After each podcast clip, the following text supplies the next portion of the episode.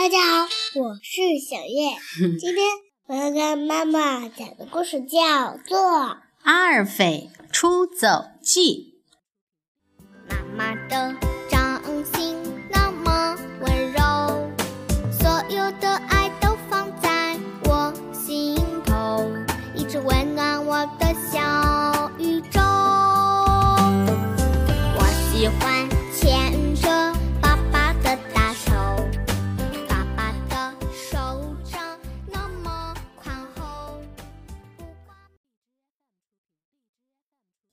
阿尔斐不喜欢洗澡，不喜欢整理他的小床，不喜欢帮忙摆餐桌，也不喜欢吃土豆。可眼下的麻烦比这些大多了。妈妈要把他最心爱的小鞋子送人。阿尔斐抓起他的小枕头，拽着他的小毯子，穿上他心爱的小鞋子。我要离家出走。他向妈妈宣布：“哦，阿尔菲，妈妈说，你要离家出走，可不能穿这双鞋，它们太小啦，你穿不合脚。一点儿也不小，我穿刚刚好。”阿尔菲说：“我现在就走。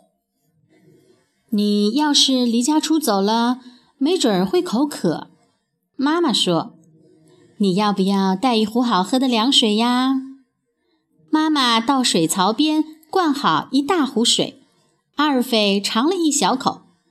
再见，他说：“你不觉得你需要一个手电筒吗？”妈妈问道。到了夜里，可是一片黑漆漆。于是阿尔菲带上了一个手电筒。你不觉得你还得多准备几节电池吗？妈妈问道。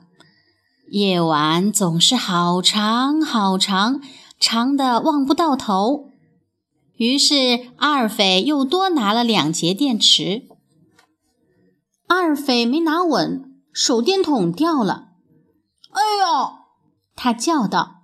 二匪弯腰捡起手电筒，电池又掉了。“哎呦！”他叫道。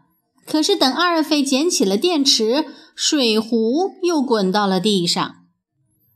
我觉得你需要一个背带，妈妈说。她给阿尔斐拿来好大一个背带，这些东西还有你的毯子和你的小枕头，通通都可以装进来。妈妈说。阿尔斐把手电筒和电池放进背带，把小枕头和小毯子装进背带，最后把水壶也塞进了背带。你不觉得你会想吃点什么吗？妈妈问道。我肯定得吃东西了，阿尔菲说。妈妈打开食物柜，她拿了一罐花生酱、几块饼干给阿尔菲。阿尔菲把它们装进了背带。妈妈又拿出一大盒葡萄干。我才不吃葡萄干呢，阿尔菲说。妈妈把葡萄干放回了食物柜。再见，阿尔斐说：“我会想你的。”妈妈说：“我就是想留住我的鞋。”阿尔斐说：“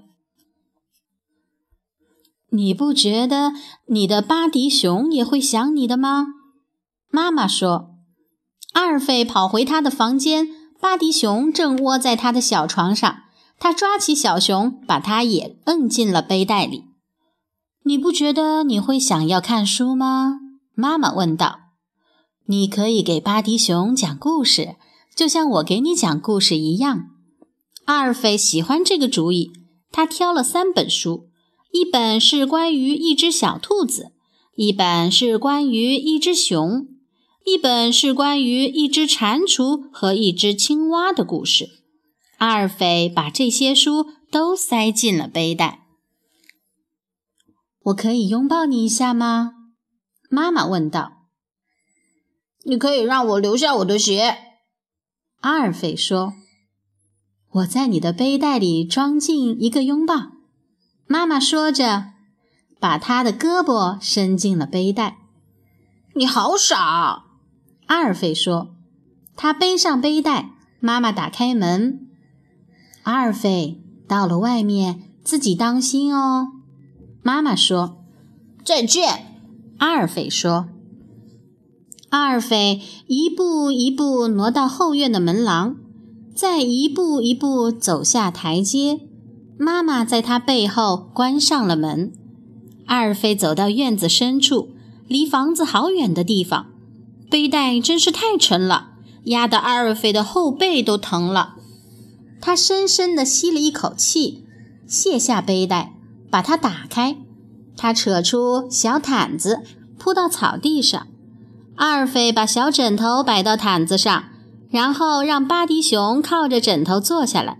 他做了几块花生酱夹心饼干，接着又喝了一口水。